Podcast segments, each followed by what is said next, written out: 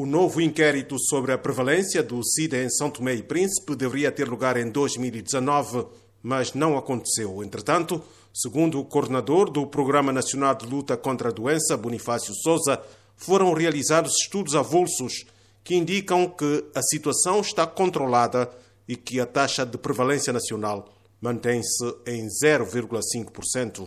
Nós não conseguimos em 2019 realizar o estudo sobre a prevalência da, na população em geral, por falta de financiamento, o chamado MIX 19.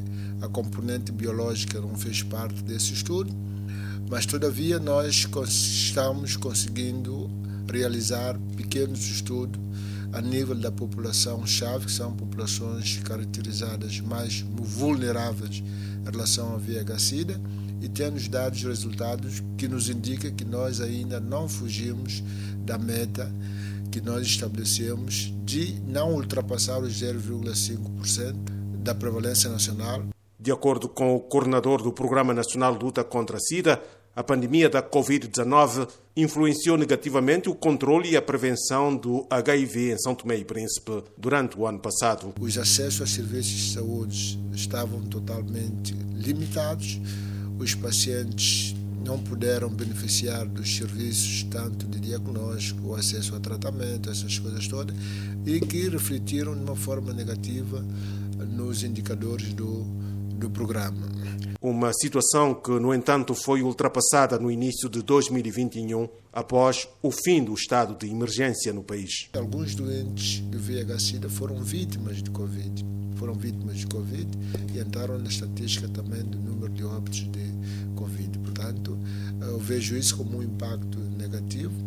Nós tivemos no, em 2020, no ano passado, com Covid, Uh, tivemos uma baixa da supressão viral, portanto, o número de doentes que deviam ter uma carga viral suprimida uh, foi muito inferior daquilo que a gente se projetou, mas nesse ano nós conseguimos melhorar, saímos de 60% da taxa da supressão viral e hoje estamos a 81%. E nós queremos a meta, queremos atingir a 90% até 2030.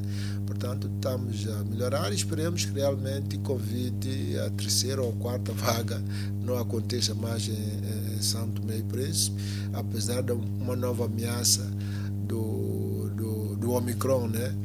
Esperemos que realmente não seja essa nova variante não seja potencialmente transmissível e que não represente também grande risco para a população. Acabemos com as desigualdades, acabemos com a HIV, acabemos com as pandemias. É o lema deste ano no quadro do Dia Mundial de Luta contra a SIDA que hoje se assinala. Eh, nós trabalhamos programa rumo à eliminação do VIH-Sida até 2030, quiçá até 2035. Portanto, mas para tal temos que acabar com as desigualdades. Nota-se que realmente as desigualdades é um obstáculo no alcance desses indicadores. Bonifácio Souza, coordenador do Programa Nacional de Luta contra a SIDA em São Tomé e Príncipe. Oscar Medeiros, para a Voz da América.